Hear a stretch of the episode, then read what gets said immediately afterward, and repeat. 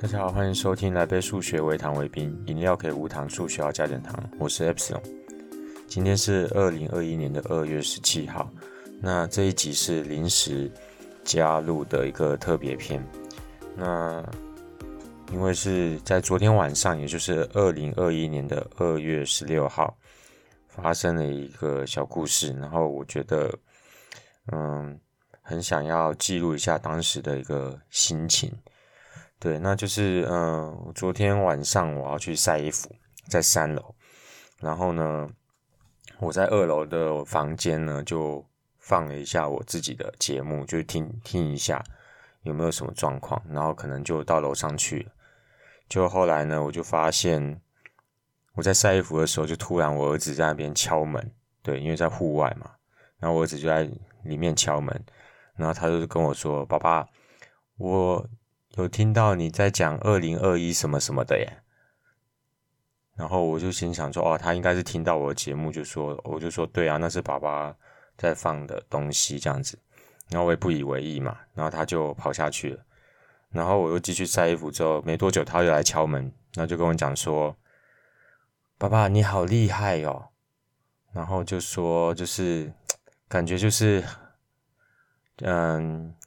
就就很很突如其来的成长，我自己也觉得还蛮意外。虽然他平常蛮会讲这种话，但我自己也觉得蛮意外。我就问他说为什么厉害，他就说你会讲很多东西呀、这样子。对，然后我后来我当下继续晒衣服，然后就有一个感触，就是说，嗯，也许现在做这 podcast，然后不一定有什么太特别成效，对，但是我后来。嗯，就有一种感觉，也许就是它也是一种跟你下一代甚至下下一代的一种互动的一个模式。对，就是我，因为我我儿子其实才中班而已，对，然后女儿是大班，对，然后他们现在一定不知道我在讲什么，对，可是我觉得，嗯，也许等到他们到了一定年纪，甚至到了，嗯，就是我们都离开的那个时候。对，但是他还是可以透过某一种形式，然后嗯，达到跟我们的一个交流。我觉得好像也嗯，就会让我觉得这也许是做 podcast 或是任何一个呃，我做网站啊等等任何一个影片的任何一种形式的另外一层意义。对，因为我记得如果我没记错的话，赖以威教授他也是透过嗯。父亲离开之后，然后他去翻看父亲，嗯、他他的书啊，还有他的一些整理的资料的时候，才重新重新透过另外一种形式去认识他他父亲，甚至是我觉得是达到一种另外一种层次的对话。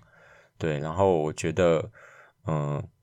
我觉得也许啦，也许到了我离开了之后，然后，嗯、偶然偶然间呢，我的小朋友发现了我曾经做过这样的一些节目，也许他们也能够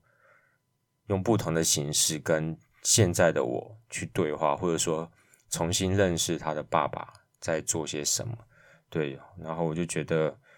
嗯，就是让我觉得有另外一层的关于做 podcast 的，或是所有我做的分享的一个意义。对，然后后来我儿子就。边吃着他棒棒糖，然后就站在三楼的一个楼梯楼梯口那边，然后就就靠着背，然后也没有看我，就在那边吃他棒棒糖，在等我。对，然后嗯，其实我跟他，因为我对他比较严格一点，算是我整个家族里面对他最严格的。对，然后虽然他其实蛮会，蛮常有这种比较嗯呃贴心的举动啊，但是我自己。当下我真的还蛮感触的，就那个画面对我来讲印象蛮深刻的，对，所以我觉得，嗯，